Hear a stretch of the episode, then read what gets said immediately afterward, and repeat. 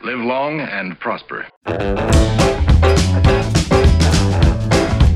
Olá, bom dia, boa tarde, boa noite. Para vocês que estão no verão, para eu que estou aqui no frio do rachar coquinho, neve por toda a Espanha, que que nos encontremos hoje, né? Assim, Brasil e Espanha aqui para discutir um pouquinho, para conversar, na verdade. Eu não gosto muito de falar, de discutir. Então vamos lá. Eu não vou nem me atrever hoje a falar nada em francês, porque nosso convidado é fluente. Então, simplesmente a dizer buenas noches, queridos amigos, e bonsoir, mon ami. Então, estamos aqui hoje para debater as questões que podem impactar em nosso projeto de vida, em nossas expectativas existenciais e, claro, nossas prosperidades, nossa, nossos planos né, de, de vida e de existência. E, como sempre, a ideia é de ajudar a construir nossos projetos com descontração e profundidade.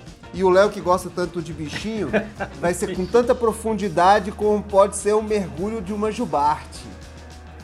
Não é isso aí, Rapaz, eu, como é que eu vou achar um som de uma, de uma jubarte mergulhando? aí você me encrencou. Pede pra tua prima, que é bióloga marinha, que ela vai te ajudar com isso aí. É, desafio lançado. Que comecem os jogos.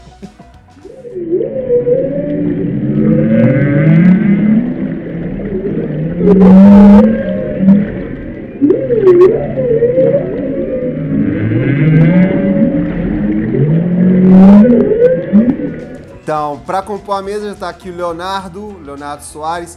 Não é assim um Brastemp? É bom? Que é nosso amigo, nosso participante, sócio desse projeto, projeto que nós temos aqui, o projeto Colaborar. Esse cara que é um super investidor, tem mais bitcoins que o Satoshi Nakamoto. Não sei, só sei que foi assim. E o cara que pensa em Elrond todas as manhãs. E isso é verdade. Todas as manhãs ela acorda pensando em Elrond. E para vocês que não sabem quem é, o personagem de Tolkien, ah, o personagem de Senhor dos Anéis, ok? E o cara que está sofrendo mais com as filhas do que Bernarda Alba sofreu com a delas, entendeu? Com as dela, né? Então, com as, com as suas filhas. Então, beleza, deixa eu responder por partes, né, cara? Então, inicialmente eu não tenho bitcoins, infelizmente. Se ali, na, se ali em 2018 eu tivesse comprado, nós fizemos esse cálculo, não fizemos? 170 mil reais daria quantos mil euros de bitcoins? Milhões? Milhões, daria 1 milhão e 200 mil tá euros. Tá vendo? Se você tiver... 170 é... mil reais, 170 mil reais hoje, então de 2017 para hoje, daria 1 milhão 200 e poucos mil, mil euros. Tá vendo? Se você tivesse ficado em casa no Brasil quieto e investido o dinheiro que você foi para a Espanha, você tava milionário hoje. Viu? Ah. Juro, juro que foi o que minha esposa me falou. Errou. Errou feio, errou feio, errou rude. E para compor nossa mesa virtual hoje, é, Brasil, Espanha, vamos ter a honra de, de, contar com a presença ilustríssima de Cássio Saleiman Dalpiaz. E tem que falar o nome completo dele porque impõe, sabe? tem, tem potência nesses sobrenomes Rapaz, aí. Né? que nome é então, é esse? O Cássio. Esse nome, esse nome tem é, cara rapaz. de vir do Rio Grande do Sul. Esse, esse cabra é gaúcho? Mas bah, como tu capaz que tu rapaz. percebeste.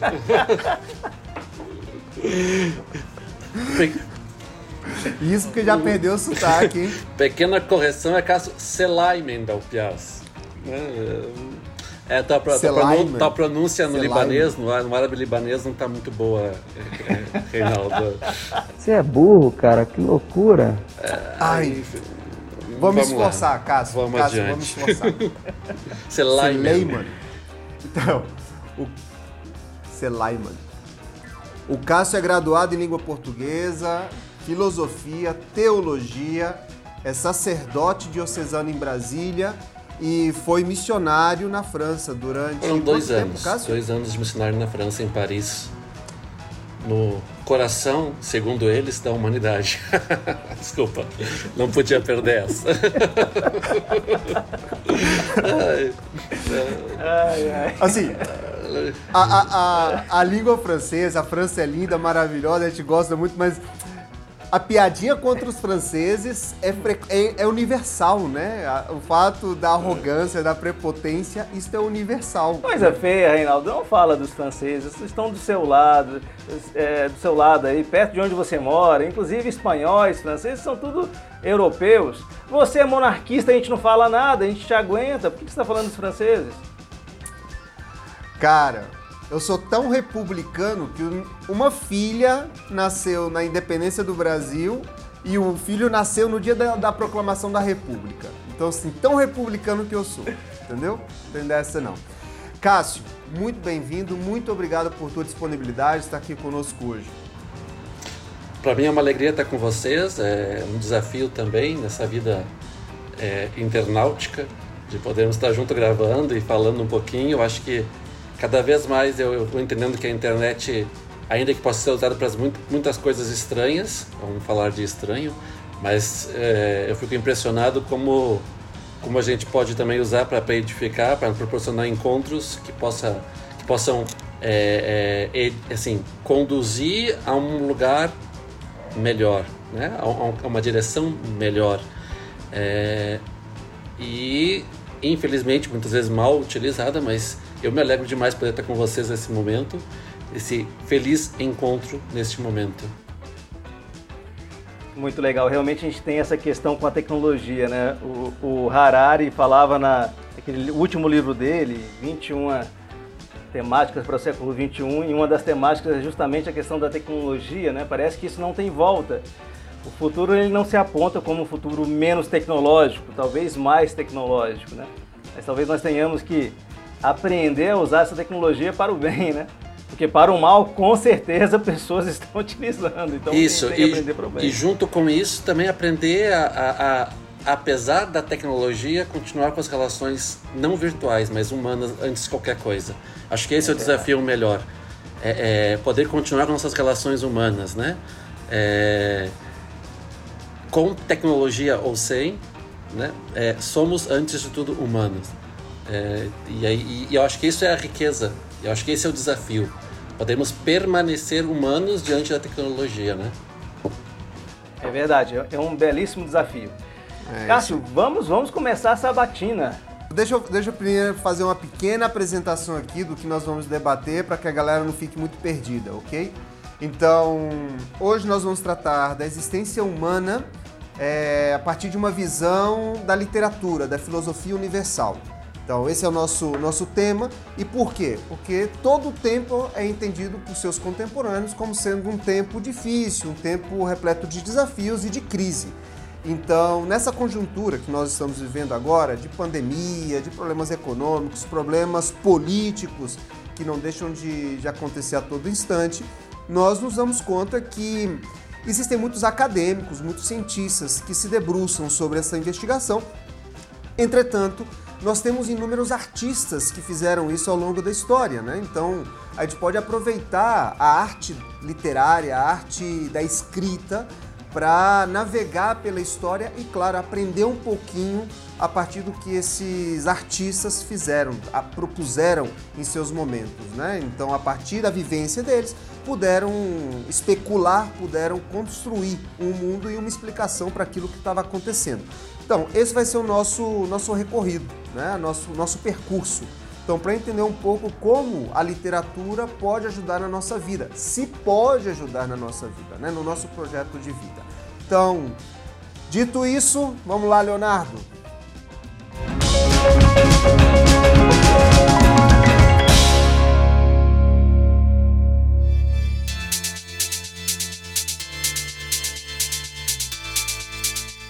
Eu vou colocar aquela risada maligna no início. Medo! Medo! Cássio, então novamente é um prazer tê-lo aqui conosco. E, e, bem, então você percebeu que a nossa temática, a temática desse projeto é falar sobre projeto de vida. E aí tem vários porquês, né? É, um primeiro porquê é porque projeto de vida é uma temática e você sabe muito mais do que eu, porque é sua área de formação a filosofia. Falar sobre projeto de vida, falar sobre um caminho, o que é uma vida digna, falar sobre é, inteireza, falar sobre é, relações de entendimento entre o que é certo, errado, justo, injusto, bem, mal.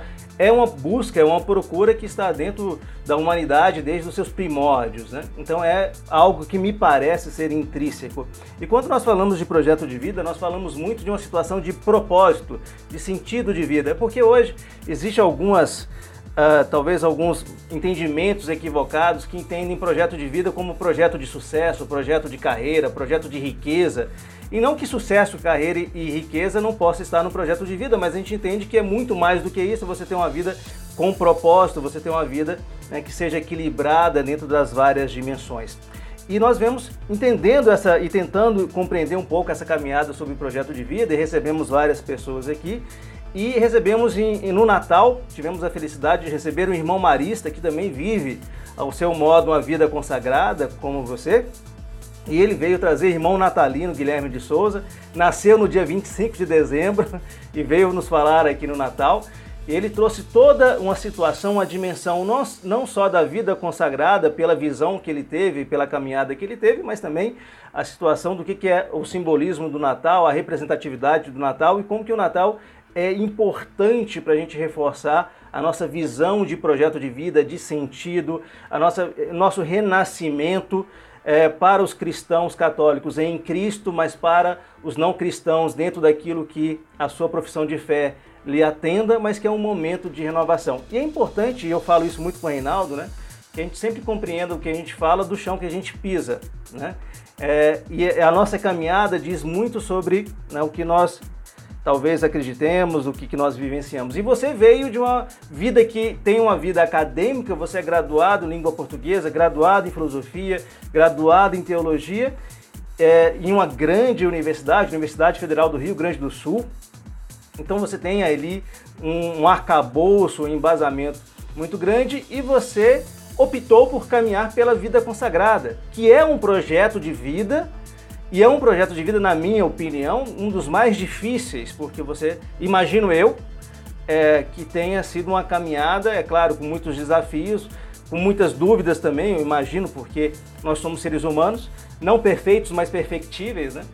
É, e nessa caminhada a gente sempre tem essa questão. Eu queria te escutar um pouquinho sobre essa situação da vida consagrada, porque eu, eu, eu imagino que muita gente que nos escuta, muitos amigos, né, veem talvez um religioso na figura de um padre, de um sacerdote, de um irmão, de uma irmã, de uma freira, mas talvez não tenha um entendimento muito claro do que, que significa essa vida consagrada. Como é que foi sua história aí nesse seu projeto de vida? É muito, acho muito bonito poder falar sobre esse, esta, esse projeto de vida, porque, como você falava, muita gente que, que talvez nos escuta não consegue perceber a dimensão da vida consagrada muito mais nos dias atuais onde já se perde o sentido do sagrado, já se perde, usar esta palavra assim, é, o sentido de uma consagração. É, no último encontro dos meus colegas da sétima série que eu fui, isso faz mais ou menos uns 20 anos, é, eles, eles me perguntaram, assustadíssimos, porque eu, também foi o primeiro encontro que eu fui e o último, né? Mas eles me perguntaram assustadíssimos o que, que eu não podia fazer. E aí eu falei, fiquei olhando para eles com uma cara, o que, que, vocês querem saber? Porque eu não sei se vou, vou responder o que vocês querem. E aí eles me disseram, não. Aí a pergunta clássica, e a pergunta foi assim: além de sexo, o que, que você não pode fazer? Eu falei, pronto, já resolvi o problema da vida deles, né?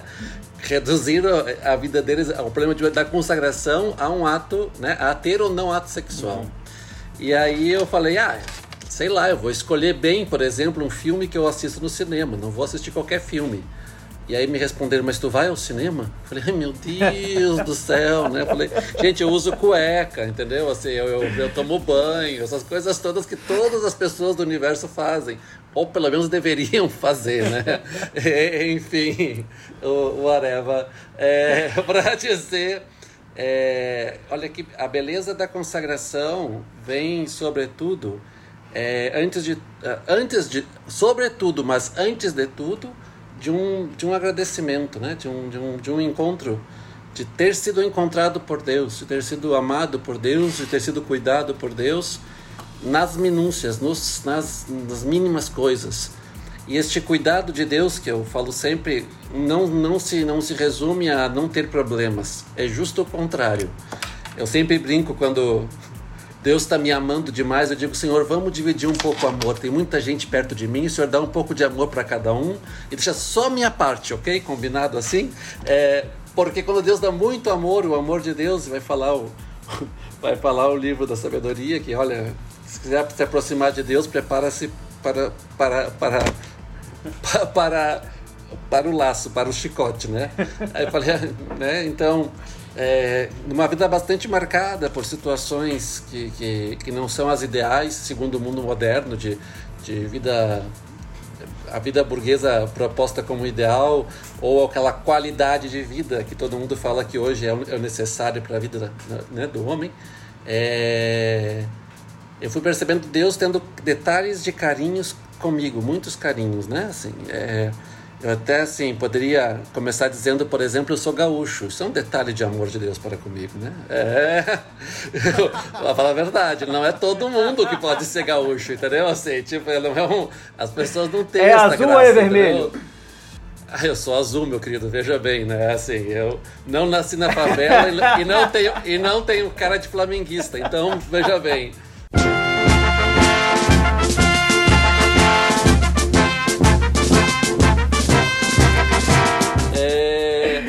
Assim, um primeiro grande detalhe de amor comigo, assim, de ser, de ser gaúcho. É, mas de ter nascido num estado, e aí o Reinaldo fazia brincadeira com o meu sobrenome, né? Que é um sobrenome. É, é, parece até, não sei, título de. Sabe Deus do que, né? É, mas de uma família que é completamente miscigenada, assim. Eu sou uma mistura de libanês, italiano, português e, e, e alemão. E, e eu me sinto mais do que nunca brasileiro. E eu acho que essa é a primeira questão que, que, eu, que eu gosto sempre de frisar, porque as pessoas dizem, ah, mas tu, tu é muito europeu. Eu falei, por quê? Qual, qual é o fato que me faz europeu? Né? É, ter, ter, ter ascendentes europeus, ter, ter, ter, ter, ser branco, ter 1,80m, ter olhos claros, né? Não se apaixone, já sou casado. É, né? é, é, Será que isso é que me faz menos brasileiro? E justo ao contrário, a brasilidade, que seria um tema para ser discutido, é também, é também é, esse próprio da acolhida, como foi este país no momento de criação, né? Essa brasilidade, qual eu me sinto 100% brasileiro, né? Ainda que, que, tudo isso por trás. E eu digo isso porque eu penso, penso que eu nasci no local que eu deveria nascer, né? E, e aí Deus cuidando de mim. É, sou de Porto Alegre e, e quando eu era pequeno, tinha oito anos, um padre olhou para mim, me, me chamou para ajudar numa missa e perguntou se eu não queria ser padre. Eu, eu experimentei com oito anos uma alegria com o convite que ele me fez. Só que eu, aí eu cheguei no carro e disse: Mãe, o padre me chama para ser padre. E ela disse: Ah, tu não vai poder casar. Já não gostei, já não quero mais. Né? Eu, afinal de contas, todo mundo casa, eu tenho que casar também. Né? E de fato, é... então tive uma, vamos dizer assim, uma briga com Deus nesse meio tempo, procurando o que dava sentido à minha vida. Já muito jovem, assim, muito nessa busca. Gostava muito. Meu currículo é um espetáculo. Começa com técnico eletrônica, né? Eu cuidava, consertava computador e alinhava drive de 5 em um quarto. Eu sei que vocês estão escutando, muitos não têm ideia do que seja. Oh, é. A gente lembra Cinco disso, quarto. trabalhamos com ah, verdade, meu Deus do céu. Instalamos muito Windows. Muito bem, não, com disquetes. Adorava formatar computador, né, Léo? Não, eu, eu tinha, eu tinha, eu trabalhava com um osciloscópio e tinha que botar em dois pontos dos drives, ver uma, um olho de gato na tela do osciloscópio e quando estava desalinhado o olho, eu fiz isso um mês inteiro no meu estágio e falei: isso não, isso não é minha vida definitivamente. Não sirvo para isso. Entendeu? Porque ficar a vida toda alinhando a cabeça de um drive. Eu falei: não é para mim isso. Mas no final concluí, concluí é, o técnico eletrônico, que na época se fazia junto com o ensino médio, que ainda era segundo grau. É, e foi nesse momento que eu, eu tinha, meus pais tinham, a empresa do meu pai tinha, tinha, tinha quebrado, então a situação familiar era bem precária. E aí eu tinha que escolher o vestibular e tinha que passar na federal, porque não teria como pagar alguma outra coisa que não fosse a federal. E aí eu tinha que escolher meu curso. E aí eu tinha, assim, uma facilidade, um, um jeito muito forte com as exatas, mas um amor imenso pelas humanas. Assim, eu gostava de, de literatura, apesar de ter sido uma carga literária muito baixa, por, em função é, é, do técnico, né? É, resulta que na hora, na hora do vestibular eu estava entre duas coisas super próximas, que era física e letras. Dois temas que são, entendeu? Assim, super, super próximos os temas, e aí Tipo Espinosa, né? Assim, parecido, você... parecido, né? É, eu quase, quase Raul Seixas, eu nasci há 10 mil anos atrás, entendeu? Mas enfim, é, foi nesse momento que eu escolhi. É, na fila do vestibular, eu pensei, preciso fazer uma faculdade. Eu tinha 16 anos, imagina. Eu tenho, eu tenho que fazer uma faculdade que seja. É, que, me, que me dê instrumentos para quando eu tiver maturidade poder escolher uma, uma outra faculdade. E aí eu falei, vou, vou, vou fazer letras. Eu aprendo a escrever, eu aprendo a ler, eu aprendo uma segunda língua. E quando eu tiver 20 anos, que eu vou estar formando com 20, 20, 20 para 21, eu escolho a faculdade que eu quiser, que eu tenho a, a vida toda pela frente ainda para fazer. É, e essa escolha me fez passar na URGS, né, pela Federal do Rio Grande do Sul, que eu vi mais um detalhe de Deus, assim, né, porque eu, não é que eu tinha todos os, assim, todas as coisas preparadas, mas vi um, um, detalhe de Deus aí. Entrei na URGS, usava chinelo, camiseta e boné, é, e assim para a faculdade, bem feliz. Era um, era um menino, total menino dentro da faculdade. Mas foi para mim uma grande graça, porque naquela época já tinha uma proximidade com o Senhor Jesus Cristo, tinha feito uma experiência de amor com Ele e tinha muito medo de me afastar dele. E foi interessante, porque isso me proporcionou é viver, passar, eu sempre brinco dizendo que eu passei a universidade incólume, né?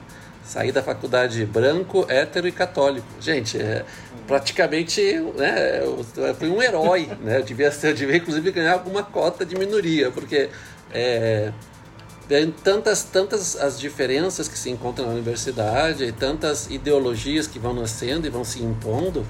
É, Deus tem me dado a graça de poder, de alguma maneira, estudar conhecer, ser bom, na, ser bom naquilo que me era confiado e mesmo assim sem precisar adotar alguma outra ideologia. Eu me lembro que eu tive uma bolsa do CNPq, Oráculo de Avé, nossa, que alegria aquela bolsa do CNPq. Gente, na época que a bolsa do CNPq dava para fazer alguma coisa, né? Mas enfim, é, eu tinha uma bolsa de, de, de Propic, né? pro, pro, é, bons tempos aqueles, né? Assim, é. Eu conheço um monte de professor que, que diz assim, não dá para viver. Porque viver da, do salário, professores de universidades federais, estou falando, por exemplo, de, da, da Estadual de São Paulo, da Unicamp, que dizem, tá, tá quase impossível. Não, e, e, isso, isso são... Eu, eu, eu, então eu tinha a bolsa do PIBIC e que era um professor que era Habermasiano, imagina todo grupo era materialista dialético, um grupo de pesquisa. e, eu, catolicão, usava uma cruz imensa no peito, assim, tipo, e tinha maior orgulho disso tudo, lendo o texto de Habermas, lendo o texto e, e dizia, meu Deus, isso aqui faz muito sentido, mas não faz sentido. Eu dizia, isso faz sentido, mas eu não consigo achar o erro disso. Mas, é, sabendo e lendo, lendo um pouco na época, não tinha o acesso à internet como se tinha hoje, hein? Não é uma, né? O Google não era uma coisa tão familiar naquela época. Eu não entendia onde é que eu achava, onde é que eu achava referência, mas eu percebia que alguma coisa ali faltava. Faltava elementos. Ô, Cássio, desculpa te interromper aqui. Eu, eu não fiz o curso de filosofia, o meu curso de origem é história. O Reinaldo depois fez uma pós-graduação em filosofia. Mas a minha crise que eu tive no meu momento de graduação, jovem também, como você, foi na leitura de Nietzsche. Aí eu li vários livros de Nietzsche. Quando chegou no Anticristo, o negócio explodiu na minha cabeça. Eu tive uma, uma cartaz e, inclusive, alguns problemas, inclusive com o Reinaldo na época. Isso tem uns 20 anos atrás. Você teve essa não sei porquê, sou uma pessoa tão amável, tão fácil de conviver. É, não sei porque está é, falando eu isso. vou convidar novamente as pessoas que conhecem o Reinaldo e a sua trajetória de vida, que trazem caso, os seus relatos aqui, né? Expliquem por que, que o nome, o apelido dele é Garota Enxaqueca, esse tipo de coisa. Mas, Cássio, teve algum momento que você entrou em choque porque você já tinha uma semente plantada, você, você começava a construir o seu propósito de vida, você você já tinha é, definido alguns valores e uma visão de mundo, que inclusive perdurou. Mas em um momento que é um momento de juventude, um momento de ebulição, um momento que você tem várias pressões, né, é, em você, você de repente tem aí uma e imagino eu no curso de filosofia, você tem uma série de outros conteúdos que são conteúdos, mas são também ministrados com emoção, porque quem ministra o conteúdo ele vai defender e, e, e, e a razão, a lógica, ela, ela tem um gostinho interessante de entendimento quando você às vezes compara com as questões que são suprarracionais, religiosas e de fé. Você entrou em crise com isso? Como é que você lidou com essa questão toda? Então, sim, entrei em crise e não. Por quê? Porque, como eu falei, aquela experiência é, primeira que eu tinha tido de Deus e, no fundo, dentro da igreja, eu tinha experimentado muito esta, esta, esta, esta segurança. E essa, essa a segurança daquilo que eu havia recebido, né? Essa credibilidade, se posso dizer assim a palavra, daquilo que eu havia recebido. Da parte da igreja mesmo. E, e como eu falei, eu li as coisas, eu achava as coisas às vezes muito interessantes, mas tantas vezes eu achava é, é, furada. Né? Tipo, os erros, eu achava o furo, eu pesquisava e ach, é, é, achava o furo. E aí é o ponto, né? Porque eu disse, não, mas eu não, hoje eu não tenho, e eu dizia isso para mim, hoje eu não tenho conhecimento suficiente para poder contrapor. Porque eu, eu, sou, eu sou um jovem, eu tenho 17 anos. É, porém, Porém, é interessante isso. É, eu acredito que tem um furo, ainda que hoje eu não consiga chegar. E aí eu quero narrar para vocês, assim, eu fiz toda, todo, eu sou licenciado em, em português e literaturas, em língua portuguesa. E eu fazia todas as cadeiras da pedagogia e li todo o material que me mandavam ler na pedagogia. E tinha que fazer o meu relatório de estágio segundo o material que me era dado ler. Mas nunca ninguém me deu outras coisas para ler. Nunca ninguém proporcionou, talvez, um, uma perspectiva de fato dialética. Porque sempre que se falava da dialética, era uma dialética furada, né? Era por todos os lados, menos pelo teu. Entendeu? adoro, adoro essa sociedade moderna que, em nome da liberdade, da democracia e da dialética, vale todos os lados, menos o teu. Né? Então a gente vive aqui um, um ditadorismo, né? uma ditadura de o quê? De uma falsa liberdade. E naquela época eu tinha no coração o desejo de ser livre, de ser muito, de ser livre de verdade. E livre de verdade implicava em quê? Em poder ser inclusive livre das minhas próprias vontades. É interessante isso assim. E como que Deus me deu isso? Não sei. Pelos amigos que eu tive, pelos meios que eu vivi, pelas coisas que eu li antes e durante a faculdade, porque começou a aparecer um monte de grilo, concordo contigo, Léo. Muitos grilos apareceram na cabeça.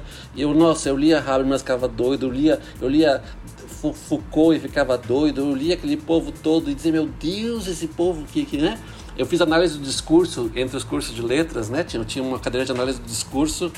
É, é, então, é interessante, né? Mas às vezes, às vezes como já diria o professor Freud, quando lhe perguntaram sobre o charuto, sobre, sobre o.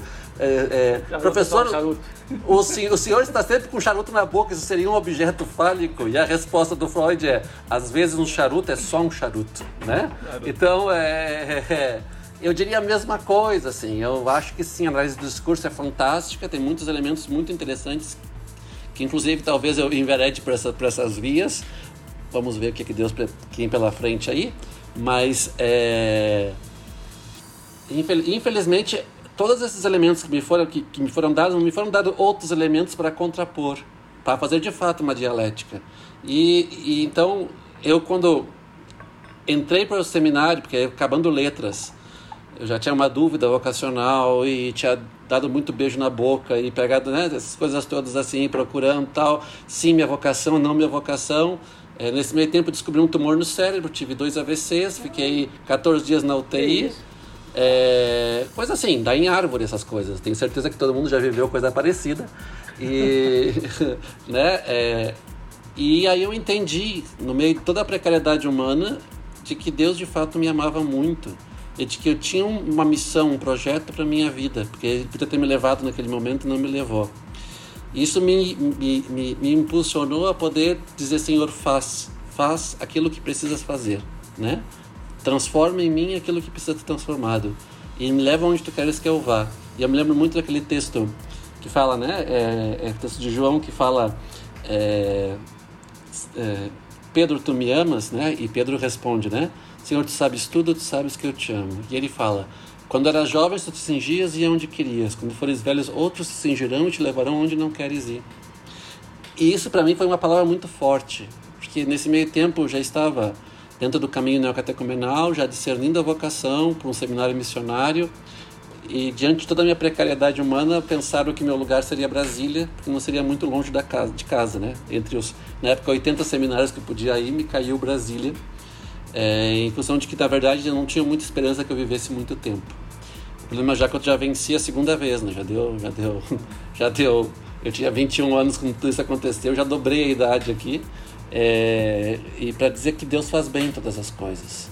Deus faz bem todas as coisas. E tudo aquilo que um dia eu pensei ter, ter, ter estudado em vão, no curso de letras, todas as experiências que eu tive durante o curso, experiências positivas, experiências negativas, eu podia, né? Mas de tudo isso Deus se aproveitou e, e, e preparou-me um ministério, um serviço que hoje eu presto, né? Como padre da Arquidiocese de Brasília, que me faz é, capaz de, de, de, interagir também com, com, com, os diferentes. Né? Eu acho que é, essa questão da diversidade, uma verdadeira diversidade, implica também numa capacidade de lidar com aquele que é diferente de você. E esse diferente de você é, é, é diferente de fato, não precisa ser que é teu, teu padrão, teu projeto, né?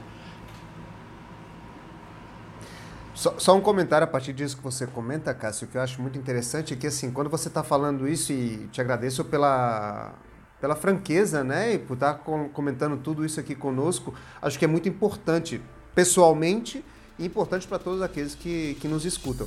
E eu acho muito interessante quando você coloca é, da tua experiência que você estava no curso de literatura, mas você buscou outras experiências, pedagogia, você fazia um curso já voltado para filosofia.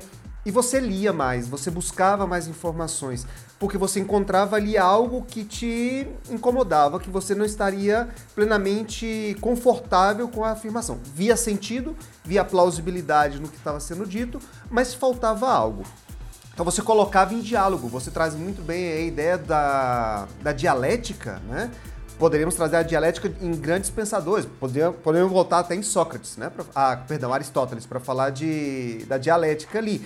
Mas assim, o que eu acho muito interessante, eu queria ressaltar, é que você não ficou satisfeito ou acomodado, resignado com apenas o que era oferecido e você procurou aprofundar, né? Então, e como no começo a gente começou a falar sobre, sobre internet, eu acho que, que é interessante entrar em diálogo também dentro dessa seara de virar falar o seguinte: buscar correr atrás de informações consolidadas, de informações sérias.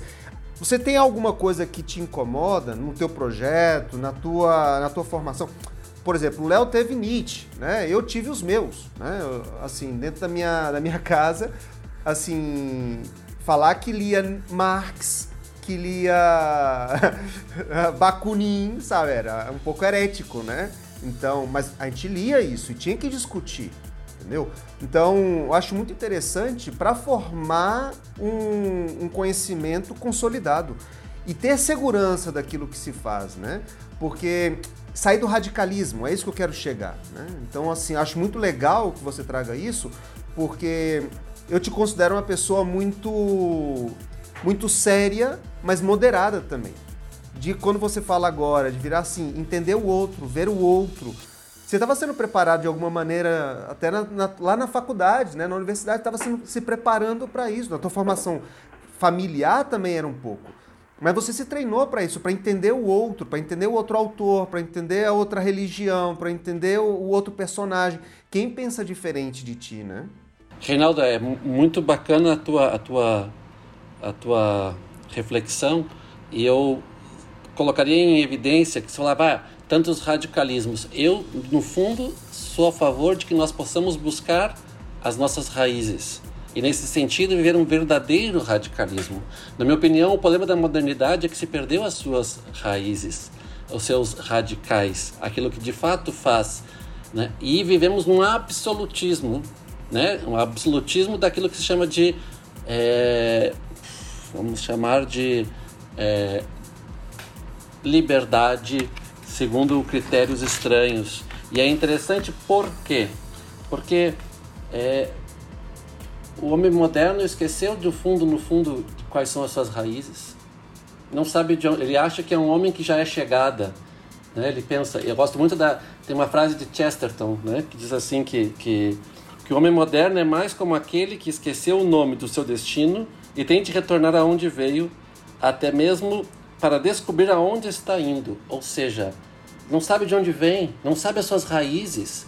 E aí toma opiniões de outros para si, assumindo elas com, sem propriedade, essa é a palavra, e por isso, tantas vezes, a, a torna a sua opinião absoluta. E por isso é incapaz de dialogar. Né? Então, é, o homem é muito mais homem caminho do que homem chegada, que seria uma grande soberba do homem moderno é, é, e eu percebo, eu me percebo tantas vezes assim, alguém em construção, eu, você falava, ah, tem, eu, eu, sempre brinco dizendo, olha, eu conheço cinco continentes, falo cinco línguas, é, é, tenho amigos em todas as partes, e viajo, escrevo, não sei o que, sou padre católico. Tudo isso para quê? Por quê? Tá, é uma chegada? Não. Porque se isso se encerra em mim mesmo, não faz sentido nenhum. Nenhum tudo isso. Até porque amanhã me, o, o, tumor que eu tenho no cérebro explode, eu morro e não serviu para nada. Não serviu para nada. Então, fazer de tudo isso que é uma formação intelectual e uma formação espiritual como um dom para o outro. Não alguém fechado em si mesmo. Que esse é o problema do homem moderno. Alguém fechado em si mesmo. Então, de, deixa eu aproveitar, obrigado pela, pela exposição, acho muito, tem muito sentido o que você coloca, né? Assim, é, com muita clareza, com muita pedagogia, né? Já que você falou que estudou pedagogia na UFRGS. Então é muito pedagógico, muito didático. Aprendeu bastante. Vamos dar, mandar um abraço lá para suas para as suas professoras e os teus professores. Cola, uma estrelinha curso. na geladeira, uma estrelinha amarela na geladeira. Boa, isso, boa, isso, boa, mano. Colocar. No caderninho, no caderninho de Não, esse não, esse não. Esse não dá. Mas... Mas, caso assim, é, como o nosso tema aqui também é trazer obras literárias que possam nos ajudar a entender todo esse processo, grande parte do que você foi me falando, eu fui lembrando de vários autores, entendeu? Várias obras da, da literatura universal, literatura nacional, literatura internacional, mas uma que, que é um catatal, é enorme, mas vale muito a pena ler, apesar de um outro momento de maior é, detalhismo né, que existe, que seria Os Miseráveis, de Victor Hugo. Les Misérables. Bem, bem dito? Sim, bem sim, Les Misérables, c'est bien. Les Misérables. Ah, e, e, eu lembro especificamente, não, não do Jean Valjean, assim, que é o personagem principal, é o protagonista, mas me, me lembram muitos fatos do livro é, que me chamaram muito a atenção sempre, né? Por exemplo, o fato de que ele teria roubado o pão, Jean Valjean teria roubado o pão para dar para alimentar os sobrinhos que estavam passando fome. Uhum. Em nenhum momento do livro diz que ele comeu o pão e nem que ele entregou o pão. Ele foi preso, sofreu tudo o que sofreu, que é uma injustiça e isso dá mote para toda a obra, para gerar nele um ódio, um ensimismamento, né? um egoísmo de falar assim, eu tenho que me valer por mim mesmo. Só que tudo isso, tudo que assim, ele tinha construído na vida dele, a minha leitura, ok? É meio que, que destruído quando ele encontra o bispo Miriel, que é o bispo bem-vindo, né? Que é assim que, que tá em português? Hum, bispo hum. bem-vindo, era o apelido dele, alguma coisa não assim, sei, né? Não sei, não tenho esse dado. Bom, o que me chama a atenção é que quando o bispo o acolhe, ele fica sem lugar. Ele fala assim, mas como você pode fazer tudo isso por mim? Eu te roubei, eu peguei os teus bens, você está mentindo para a polícia para falar que você me deu os bens? Aí ele, segue teu caminho. E não olhe só para o passado com um olhar de, de ódio, mas seja grato pela vida que você teve. Então, assim, é olhar para nossa história não como um acaso, e aí eu estou trazendo assim, forçando um pouquinho, mas é isso que eu acho que é a proposta aqui, trazer a literatura, eventos literários, para ver como que esses caras que são artistas, como Victor Hugo, puderam expressar, representar de uma maneira magistral elementos do nosso cotidiano que podem nos ajudar na nossa vida, no nosso projeto de vida. Não ficar olhando para o passado com remordimento, com um ódio, mas virar e falar o seguinte: olha, ser grato por tudo o que aconteceu, porque me constrói como personagem hoje. Aí vem a pergunta, talvez. É, isso faz sentido para você? É, você pode, pode ver, assim, a partir da tua experiência, do teu conhecimento, isso faz sentido? E qual é o papel da gratidão nesse, nessa obra e na nossa eu vida? Acho, eu acho, Reinaldo, perdão, Cássio, só complementando, vou jogar mais lenha na fogueira ainda. O Reinaldo jogou, é, é porque eu, eu, vejo que tem duas questões, a relação com o passado que o Reinaldo coloca, mas também uma relação de projeto de futuro, né? Porque o bispo, ele relacionava, inclusive ele, ele tinha esquecido de roubar os castiçais, né? E na desculpa o bispo falou assim, não, você esqueceu os castiçais, vale dois mil francos, não se esqueça deles, tudo mais. Mas porque tinha se, tinha se feito uma promessa para, para que ele se tornasse um homem honesto no futuro. E o bispo queria assegurar essa promessa. Então eu vejo que tem uma relação do olhar para o passado, do sofrimento, de toda essa questão que é cartásica também na, no personagem né, de Vitor Hugo, mas também tem uma situação de uma perspectiva de esperança de futuro. E a gratidão no meio é, é fantástica. A gente já falou de gratidão aqui, né, Reinaldo? Com aquela obra lá, A Teoria da Dádiva, do, do Marcel Mauss. É, e a gratidão, para mim, é uma, é uma, das forças mais, é, mais transformadoras que a gente tem no mundo em todas as áreas mas é porque lembrei essa dimensão passado e futuro também.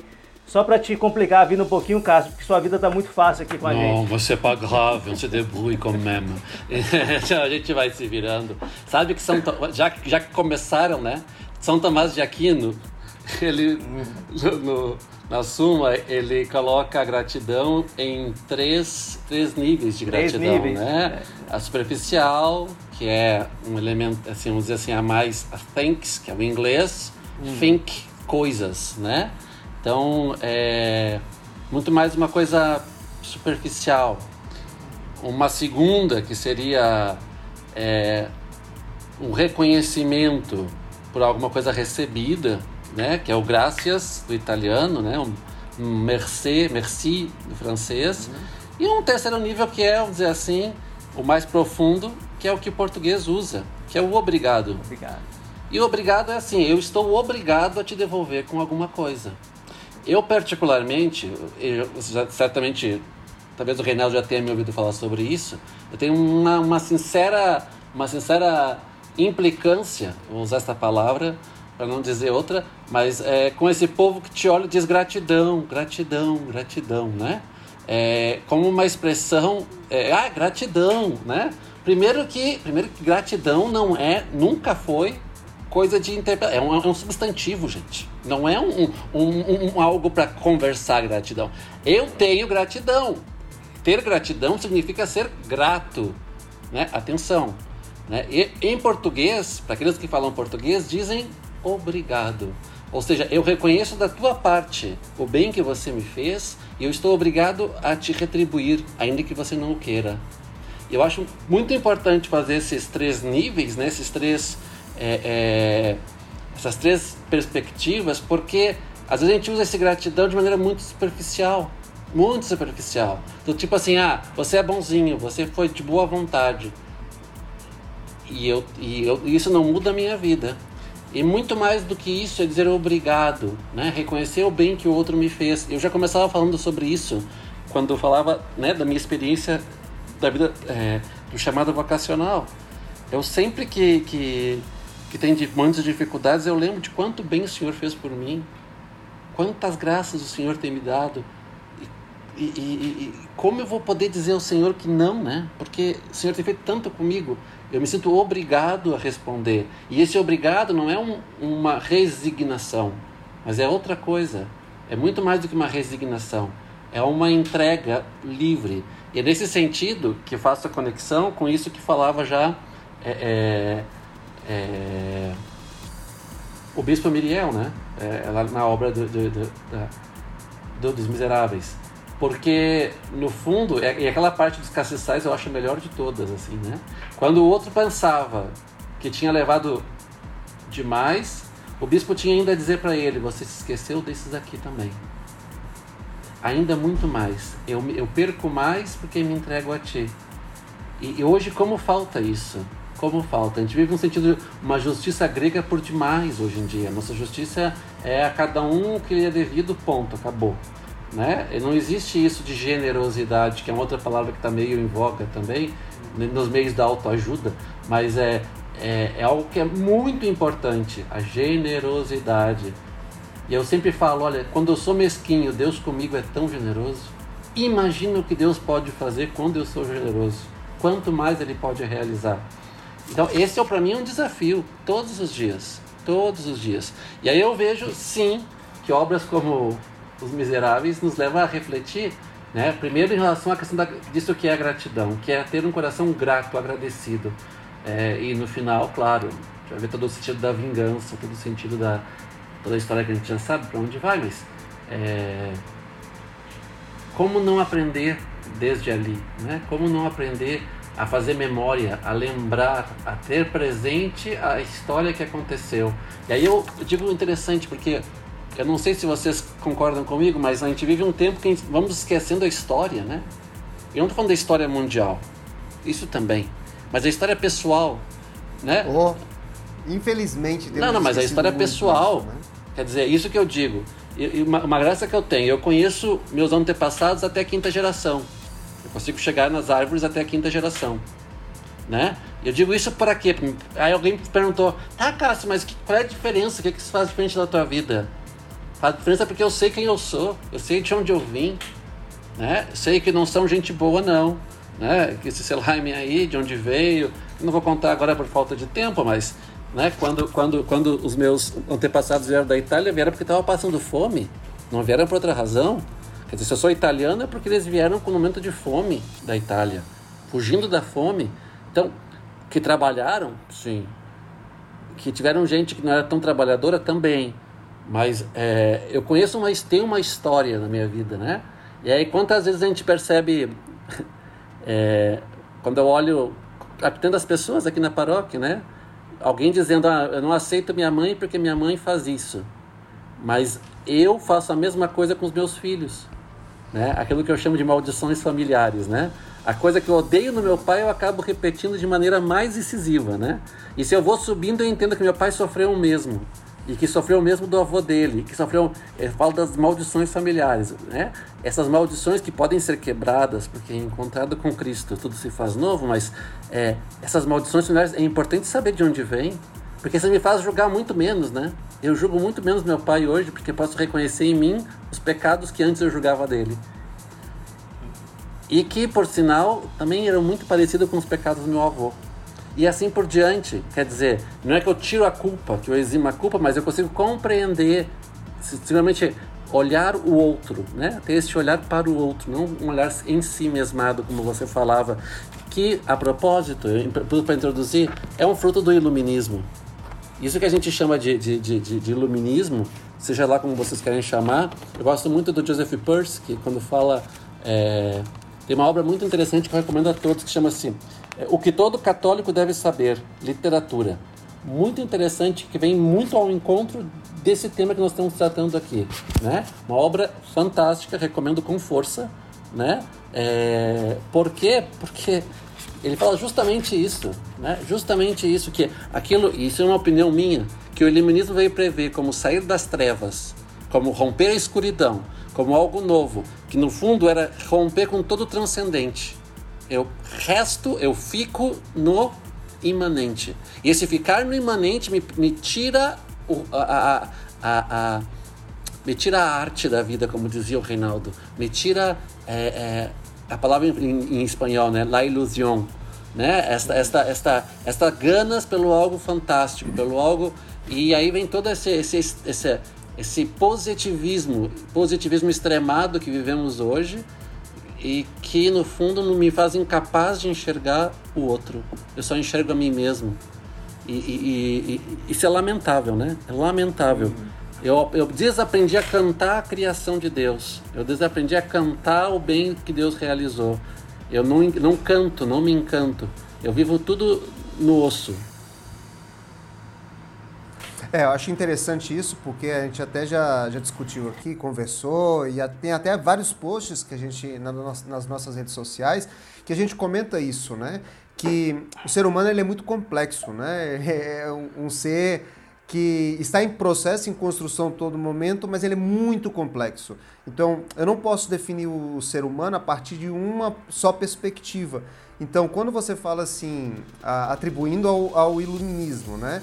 É, a gente tem o evento iluminismo, mas tem outros fatores também dentro desse processo todo que vão atribuindo determinados sentidos, valores, reconstruções na constituição do ser humano ao longo da, da, da história.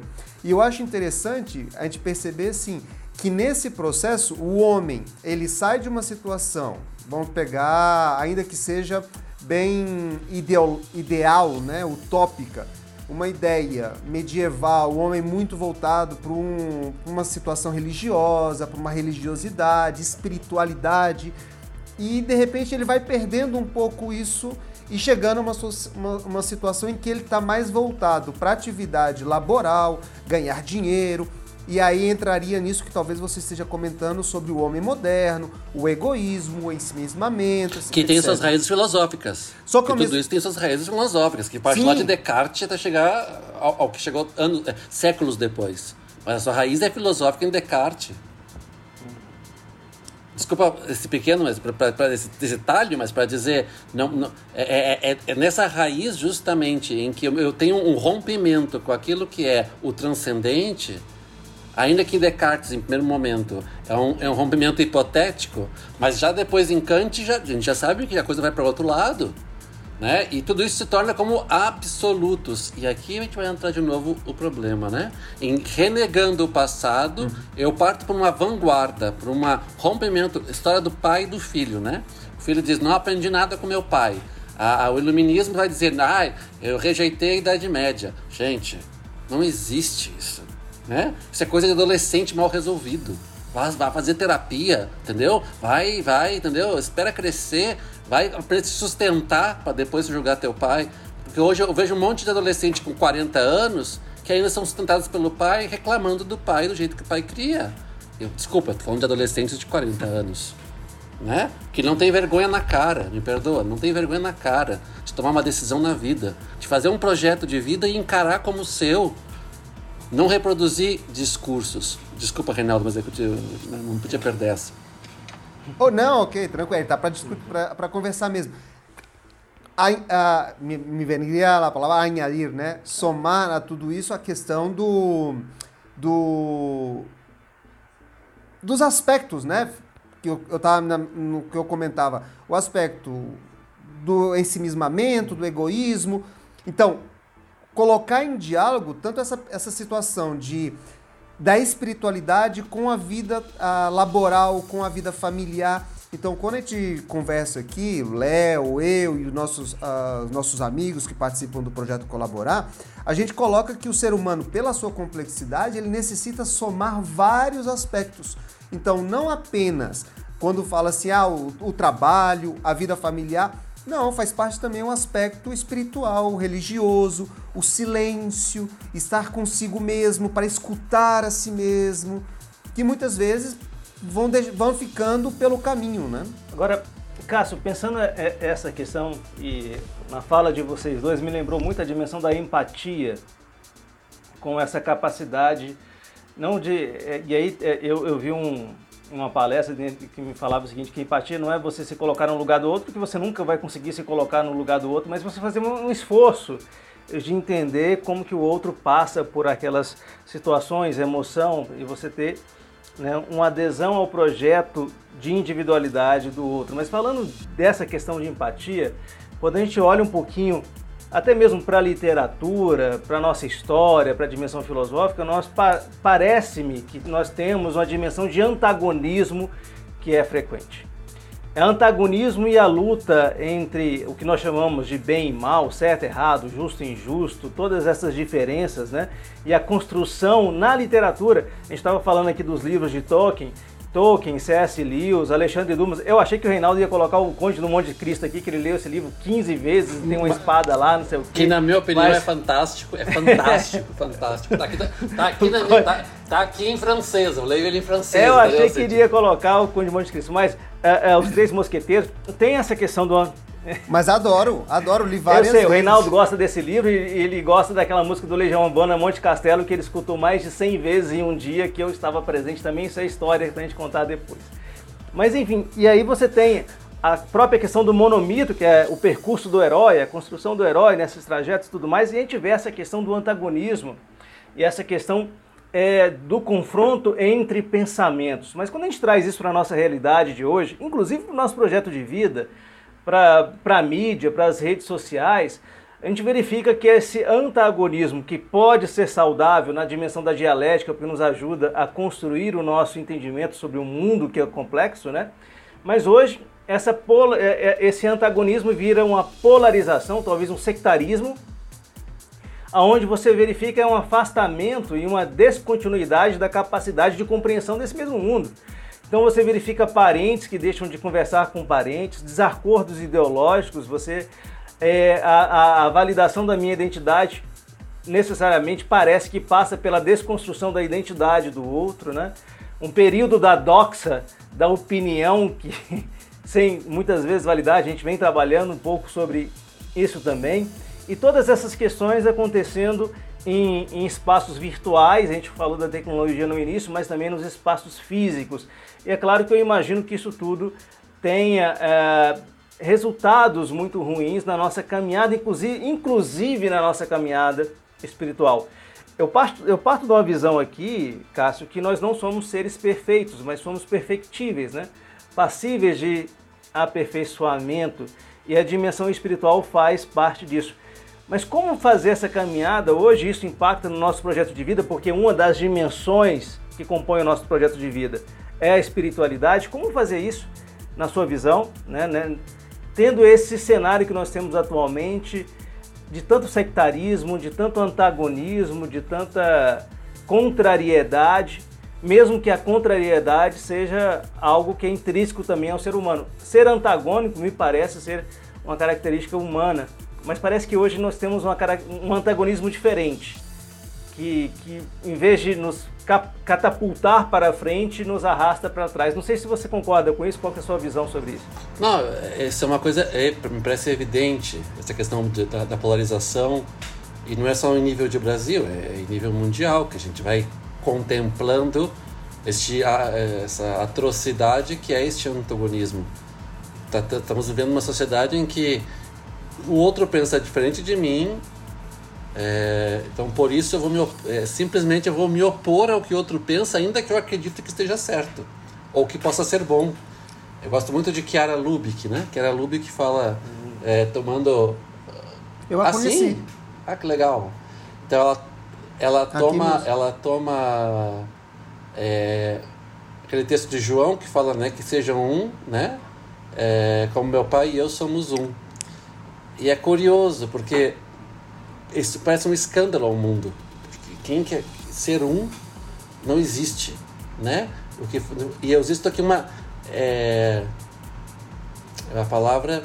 Uma bipartição ou multipartição ou na verdade um esfacelamento daquilo que é a identidade do homem. E a única maneira que eu tenho esfacelado de me fazer presente diante do outro é me opondo. Seja o que seja, eu preciso me opor. Isso a gente vai observar no, no âmbito político, mas no âmbito também da religião, no âmbito da, da, da, da já não digo no âmbito acadêmico, né? É, e aquilo que é o cientificamente provado, né, que é a conversa que não, isso isso isso tem testes científicos, né? OK, mas tem outros testes científicos que dizem exatamente o contrário do que aqueles outros testes científicos disseram. Então eu vou embatendo testes científicos para mostrar qual é o mais cientista, qual é o mais científico, qual é o mais. É, é... E no fundo, eu não estou buscando a verdade. Estou buscando me justificar. Não buscar a verdade. Por quê? Porque tudo isso é fruto justamente daquilo, desse processo onde eu, eu matei o transcendente, né? fiquei com aquilo que é o imanente puro E esse imanente está presente aonde? Na, na minha razão, na coisa que eu acredito e consigo apreender. Fora disso não existe mais nada. E essa, essa falta de transcendência, na minha visão, é justamente que nos leva a uma polarização como vivemos hoje. Opor e a nossa maneira de apreender as coisas é assim. Eu conheço uma coisa e quando eu tenho uma outra coisa que me dá, é me dada a aprender, conhecer, eu comparo esta àquela que eu já conheço e a partir daí eu faço, né? Eu faço, eu realizo um conhecimento, eu realizo a descoberta, né? O eureka, é isto, né? Isto não é, a dialética fez muito efeito na tua vida. Anos, né, meu querido? Veja bem, isto não é aquilo. Né? Eu chego a esta conclusão. Mas. Nada é por acaso. Não tem tá jeito, vendo? é assim, né? Mas, enfim, para dizer, mas não é um problema que eu chegue à conclusão que isto não é aquilo.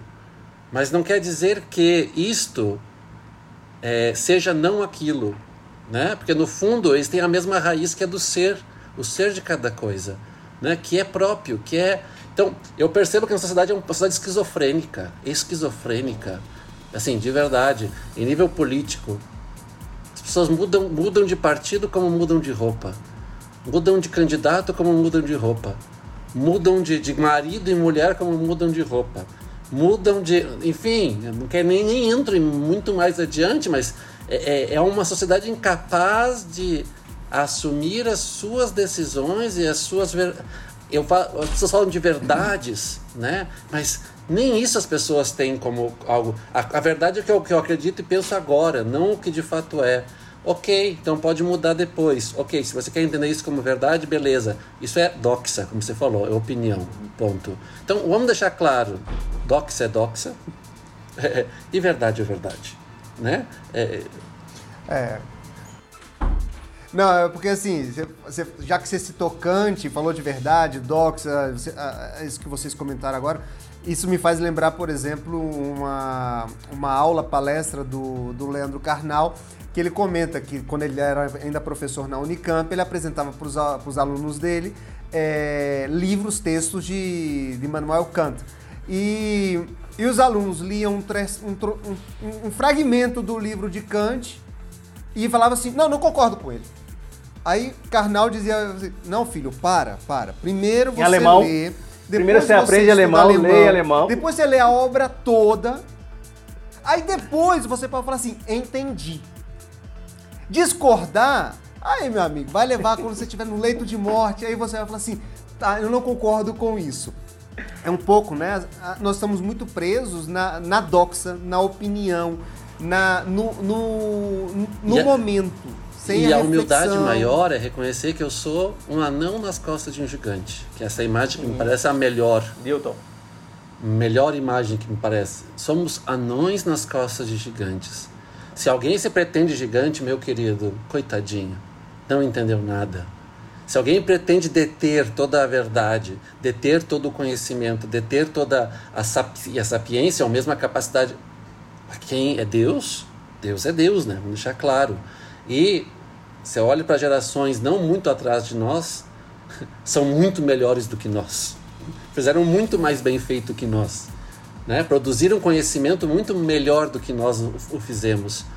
E já não digo mais, se vou aos gregos, se vou. Né? É, é, é, e qual o nosso problema?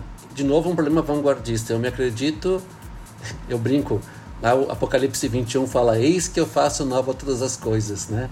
Tem gente que acha que é o homem do Apocalipse que está inventando o supra-sumo, que se chama roda, entendeu? Nossa, eu inventei a roda, entendeu? É. Ainda mais quando a gente entra na, não, na internet, não, né? Todo mundo. Cássio. Não, tá cheio de gente aí no Instagram, Facebook, comentaristas do mundo, né? O cara consegue ser, a menina consegue ser especialista de tudo. Pode falar de política, religião, língua, idioma, literatura, consegue falar tudo, eu, é o supra-sumo do... Eu nasci há 10 mil né? anos atrás, já dizia o sábio Raul Seixas, e não há nada neste mundo que eu não saiba demais, né? É, somos assim. Muitas vezes nós vivemos, vivemos numa sociedade que se crê, que se acredita detentora de todo conhecimento. E é mentira. É, aí até a gente pode colocar o que o Léo, um autor que o Léo trouxe antes, né, o Nietzsche, quando ele pegava e falava, olha, a sociedade ela está muito presa, as pessoas né, estão muito presas a fragmentos de pensamento. Obrigado. Então, assim, não se debruça para entender um pensador, para entender um processo e já tem opinião formada sobre aquilo ali. Então, é o que a gente vê muitas vezes, né? Então, pessoas que, que se envolvem tanto com, com uma ideia que não aprofundam na ideia, mas não é isso que eu quero. E passam a buscar uma, uma confirmação do que ela acredita, que foi o que você trouxe também. Tem, como que chama, Léo, a, a expressão? É,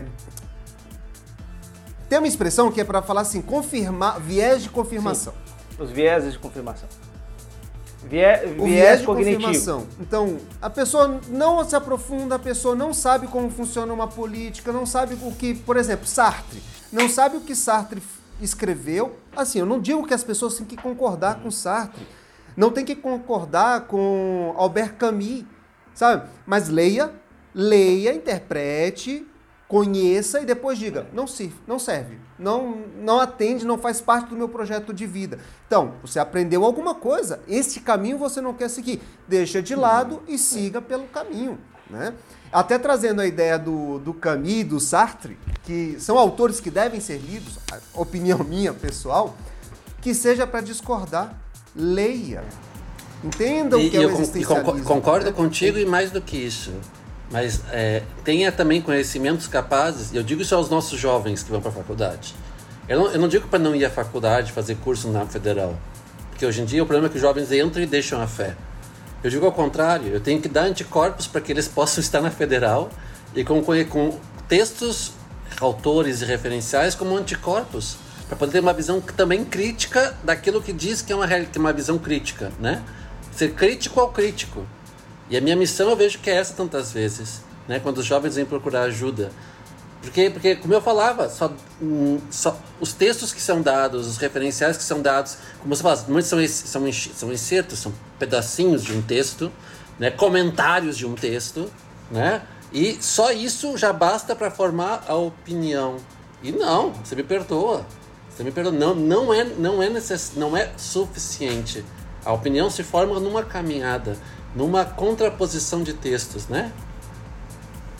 É, eu acho isso bem interessante, eu fico pensando nessa questão, porque dentro da dimensão epistemológica, se a gente for transcrever os passos para chegar até o conhecimento, primeiro você tem a dúvida, depois você tem a opinião, depois você tem a validação, tem os passos dessa caminhada epistemológica, dessa ciência do conhecimento. E nesse sentido a opinião é muito importante, ela é muito importante, mas ela não é conclusiva. A opinião é um passo. Então, se alguém tem opinião, ele teve uma, uma dúvida e ele se posicionou. Eu acho que, em algum sentido, isso é interessante que as pessoas passaram -se a posicionar, mas elas não compreenderam que esse é um passo da caminhada para chegar ao que a gente chama de conhecimento, esclarecimento, sabedoria, né? É, alguma coisa nesse sentido. Mas eu acho que a opinião é importante, mas eu acho que tem. E o conhecimento, obviamente, é, é importante. A gente tem falado aqui de conhecimento acadêmico, o conhecimento dos livros e tudo mais, mas o conhecimento de experiência, de caminhada de vida. Você vai encontrar uma pessoa muito humilde, por exemplo, que às vezes não teve acesso a grandes literaturas, mas é uma pessoa de uma experiência de vida enorme. São fontes também de conhecimento, tudo isso, isso é fonte de conhecimento. Para mim, particularmente, na minha esfera, naquilo que eu falo, né, no chão onde piso eu acho que a gente tem que ter um pouco de coerência entre aquilo que até mesmo é professado na nossa opinião e aquilo que nós colocamos na nossa caminhada, no nosso passo a passo, né? É, e dentro dessa dimensão espiritual, eu e o Reinaldo nós nos conhecemos há 25 anos. Eu acho que o Reinaldo eh, ele tem dentro dessa visão de exemplo é, de vida consagrada. Eu, eu, sei que o Reinaldo gosta muito do Cairó e Voitila, do Papa João Paulo II. Eu particularmente eu sou eu me encantei pela figura do Bergoglio, pelo Papa Francisco, porque eu vi nele coerência. Sabe? Coerência e coerência em pequenos atos. É, a coerência talvez até reforça a ideia de uma caminhada mais justa, porque eu posso ter uma opinião equivocada, mas eu vejo, sabe, Cássio, não sei se você encontra isso também. As pessoas têm muita opinião, mas elas não são nem muitas vezes é, vinculadas a essa opinião que ela professa. Ela até professa uma opinião, mas aquilo é uma opinião construída por um terceiro, por um quarto, e ela não segue nem mesmo a opinião que ela defende. Eu acho isso muito ruim. Eu, eu até respeito uma pessoa que tem uma opinião contrária à minha, e isso é normal, é desejável em vários espaços, desde que ele seja coerente com essa opinião, né? Mas eu vejo que as pessoas têm muita é, é, fragilidade em relação a isso, principalmente na dimensão espiritual. O Reinaldo me lembrou aqui, eu leciono ou lecionava na graduação, agora leciono na pós-graduação, e eu tive a, a, oportunidade, a felicidade de lecionar uma disciplina que tinha um viés filosófico no curso de administração.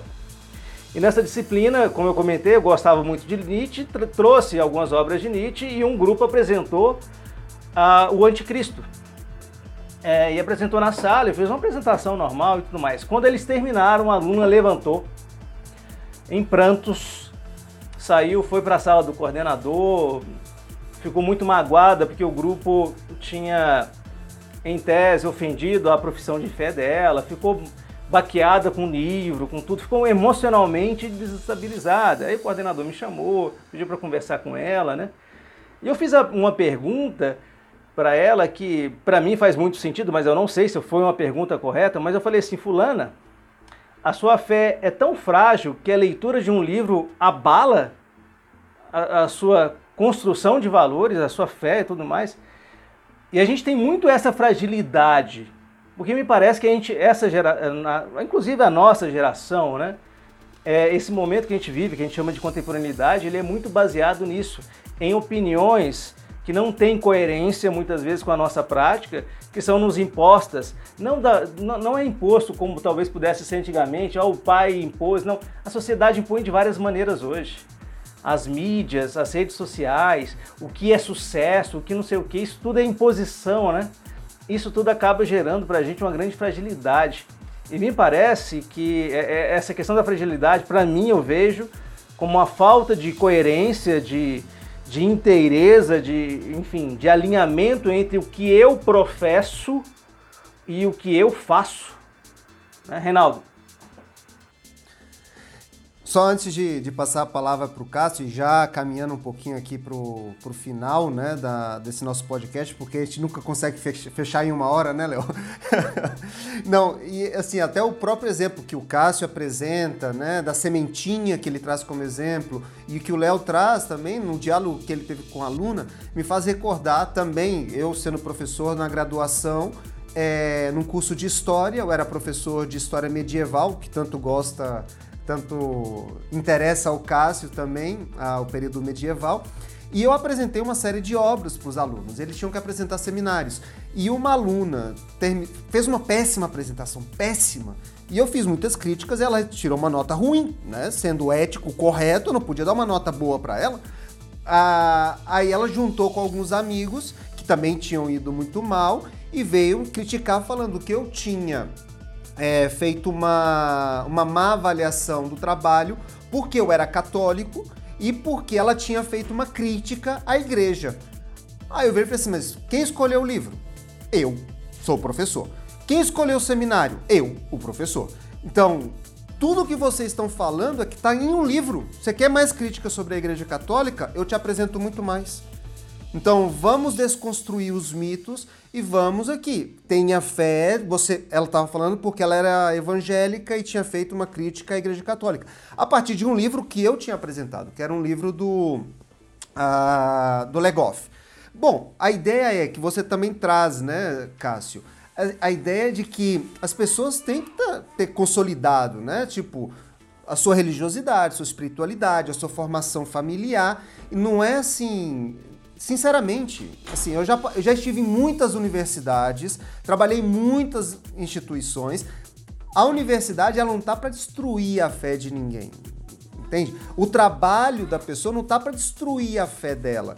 Então, eventualmente, você pode ter uma situação em que a pessoa vai falar assim: ah, mas aqui eu tô sofrendo algo. é, mas o que eu quero dizer é: as pessoas elas têm que podem, né? Não tem, mas podem construir, consolidar a sua espiritualidade como um elemento essencial na sua trajetória, no seu projeto de vida e seguir por onde seja, né? Então, assim, ao contrário de ser corrompido, então colocar a semente, levar a palavra, levar os seus valores para outras instâncias. Porque também constrói a ideia de que a universidade é malévola, ruim, que não vou fazer universidade, que as universidades públicas têm que ser desconstruídas, ao contrário, né? Então, assim, se a pessoa tem fé, pô, na UNB eu conhecia grupos de oração dentro ah, da UNB. Na UNB, conhecia... na UNB tem missa diária duas vezes por dia. No, no, no, no, Anfiteatro 8, você vai lá, tem missa diária duas vezes por dia. É, e é bem importante isto, né? Essa questão de, de fato de dar anticorpos. Eu confesso e digo que é preciso, precisamos todos repensar como fazer tudo isso. Porque de fato, quantos, quantos se perdem no final por, justamente por essa, essa, essa falta dessa experiência primeira. Se é, se é que eu me faço entender. Eu me lembro uma vez, por exemplo, na aula de, justamente de análise do discurso. Aí vem a professora e, e uma colega fala: todo mundo sabe que a Igreja Católica só aceita. Assim é a fala da colega. O sexo para reprodução. Falei, oxe. Falei, isso é novidade para mim. Aí eu levantei a mão, não, gente, é claro os documentos, né? É, é antes de tudo unitivo, é para o bem do, do, do casal. E depois sim procriativo. Mas é antes de tudo unitivo. E eu falei assim. E aí, eu, não, não sei o que, todo mundo sabe. E aí eu, eu entendi que naquela sala de aula, aquela turma, com aquela professora, valia o astrologismo, não o científico, vamos dizer assim, as, Bom, também nesse caso tem que ser considerado o período, né? Quando ela leu o documento, porque se foi o documento até Pio XI, valeria o que ela disse. Se foi depois de Pio XI, ah, aí já devagar, valeria... Né? Eu tô em 2000, eu tava, tava na época em, em 1999, então assim, é, o, magistério vai caminhando, né? Graças a Deus, e vai ser, a gente vai esclarecendo, clarificando aquilo que de fato é revelação.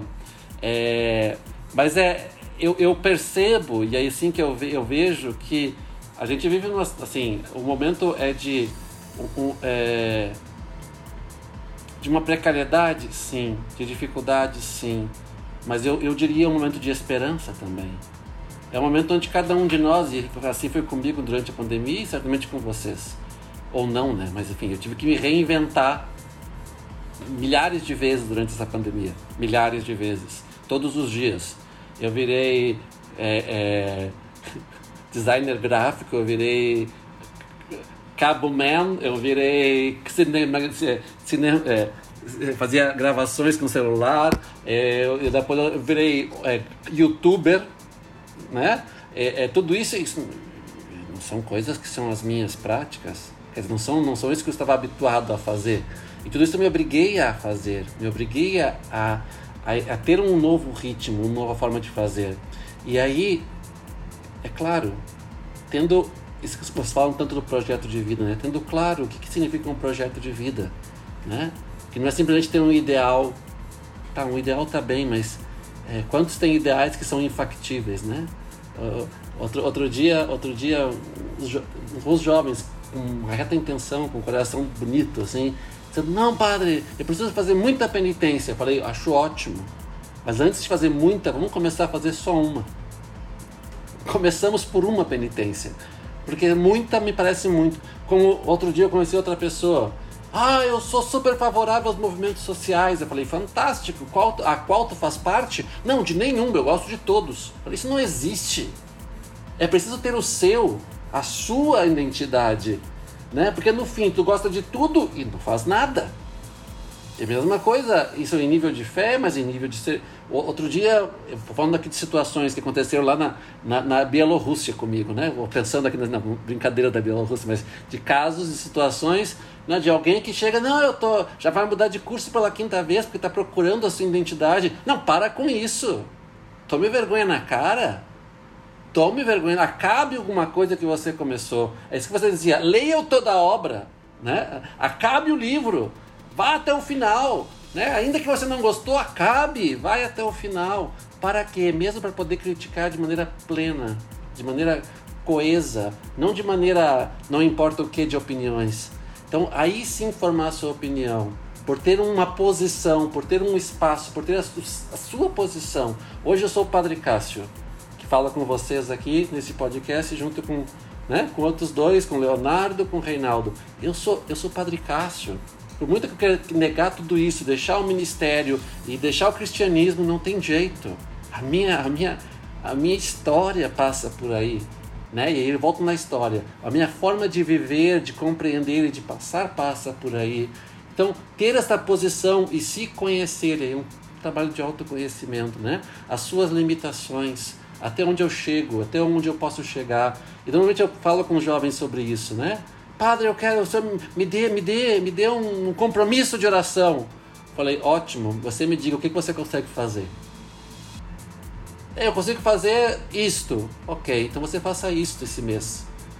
Porque se você não consegue fazer nem isto, imagina se eu peço alguma coisa a mais. Então, e, e eu acho que o projeto de vida tem que partir desse pequeno, desse dia a dia, desse. É, é, a mudança se dá pelo pequeno, não é pelo grande. E aí eu vou citar meu grande querido Hobbit, né? Meu grande querido Senhor dos Anéis, o Hobbit, né? São os pequenos que fazem a diferença. É o pequeno, não o grande, diferente do que a sociedade vai nos dizer. Me importa nada se você tem muitos seguidores no Facebook, no Instagram. Né? Isso não te faz maior ou menor, ao contrário, né? porque você vive da opinião alheia. De fato, o que você é, o que você está buscando. E esse é o desafio que eu faço a cada um nesse seu projeto de vida, né? De olhar para, para o futuro de um céu aberto, de um destino. Sabemos onde vai chegar, de onde viemos e aonde vamos chegar. Né? Ter essa visão, capacidade de se encantar com a vida. E aí a literatura, na minha opinião, ela é um caminho fantástico para isso. Recomendo a todos, né? Ler livros, mas não quaisquer, por favor. Leiam bons livros, né? Os nossos famosos clássicos. Eu recomendo essa obra, depois né, do Joseph Peirce, Literatura é o que todo católico deve saber, no caso de você ser católico, mas vale como universal, como uma leitura universal transcendente. Eu acho muito interessante. É, é o Joseph Peirce ele escreve muito também sobre o Senhor dos Anéis, tem umas obras fantásticas, é, mas ele é muito feliz nisso que diz aqui nessa obra, sobretudo no nível do. Eu gosto muito do Italo Calvino também, quando escreve, porque, porque ler os clássicos, que é uma outra obra que me parece muito importante para se compreender é, um pouco desse Aí só pra massacrar as pessoas, cubano, né? Bom, o Areva, ninguém é perfeito, né? Então a gente vai tentando, não importa. Mas é. é é mesmo, Humberto Eco também tem textos fantásticos sobre tudo isso. Fantástico. É, é um anticlerical Vamos gravar, vamos gravar o segundo podcast para trazer Roberto esses Eco é um, é um, é, um, anticlerical do capeta, mas ele é fantástico, ele escreve muito bem e isso não, não tira a, a excelência dele, gente. Não tira. Sabe, sabe só pra, já que você citou Humberto Eco, tem uma entrevista dele que eu até coloquei num livrinho que eu escrevi sobre história da igreja. É... que ele coloca o seguinte, que como aqui na Europa se discute muito a questão de ensino da, da religião né, nos colégios se tem que ser confessional, não confessional, etc. E ele fala o seguinte: olha, na Europa, todos os países deveriam colocar história da religião e da religião confessional, porque é fundamental para entender a nossa história e entender a, a, própria arte europeia. Então ele dá uma justificativa é, nada religiosa para ter ensino religioso nas escolas. Seja, e aí eu, eu pego o gancho. É, Andrea Monde é um cara que, que dava, dá aula de ensino religioso na Itália, em Roma. Ele escreve um livro chamado A Cruz e o Anel, né? Tá, é a tese dele. E ele fala, e na aula de ensino religioso ele começa ensinando o Senhor dos Anéis. Porque ele fala que a, a, os jovens não têm o pré-humano, o pré-religioso, que é o humano mais raso, para formar o religioso em cima. Então ele tem que ensinar aos jovens humanidade. E para isso ele usa a literatura de Tolkien. Eu acho fantástico esse viés dele e aplaudo em pé e digo a todos, eu, eu dou aula nos seminários. Eu fiz meus alunos lerem semestre passado 1.500 páginas. No outro semestre, outras 1.500. Né? É, e a, a, mudança de... Os seus alunos, que também já foram meus alunos, me falavam assim, professor, já leu Madame Bovary? já. e me falavam... Não, mas, e é impressionante como eles mudam a capacidade de visão de mundo. E isso para mim é fundamental, dar o que ver, e boas coisas a serem vistas, né? Aí eu encerro com aquela oração, já para concluir, porque eu preciso ir embora, porque Deus é bom. O diabo é ruim, bom, deixa para lá, mas a gente continua dizendo aquela oração do, do, do, do, do Thomas More, quando fala, né, Senhor, dai-me é, dai dai uma boa digestão e também algo bom para digerir. Não sei se vocês conhecem. Oração para obter bom humor, de Thomas More fantástica, fantástica, né? E que eu não me preocupo demais com esse ser, com, com, com, com essa coisa tão complicada que se chama eu, ponto. Né? E eu acho que essa é a mensagem final, que a literatura possa nos dar essa perspectiva de transcendência, de olhar para além e descobrir o novo, né? Tantas vezes mesmo sem sair de casa. Cássio, muito obrigado pela disponibilidade e a casa está aberta para você quando quiser e com muita satisfação Muitíssimo te obrigado pelo carinho. Eu confesso que eu conversava, é, eu tô tomando uma cerveja aqui quando eu tô conversando com vocês, eu conversava por mais umas 4 horas, que eu tinha umas 10 perguntas aqui, foi surgindo, foi anotando aqui. Eu, eu, eu, eu, preciso enterrar alguém, por isso que eu tenho ido embora. Cássio, obrigado pela... Vamos falar sobre a morte falar, na literatura, vamos lá, já tem um tema pra próxima. Não, mas vamos finalizar aqui, Reinaldo. Cássio, muito obrigado, foi uma, uma experiência fantástica, muito gostosa, um, um papo super prazeroso. Espero que a gente possa ter outras oportunidades de fazer outras conversas como essa. Uma alegria. Muito obrigado mesmo. A gente sai, é, é, eu acho que esse espaço aqui, né, Reinaldo, a gente sai de cada uma dessas conversas assim transformado, né? É uma energia muito boa que a gente transmite aqui. Cássio, obrigado e bom trabalho aí. Eu sei que você tem atividades hoje em dia. A gente vai se falando. Obrigado, um abração. Um abração. Tchau, tchau.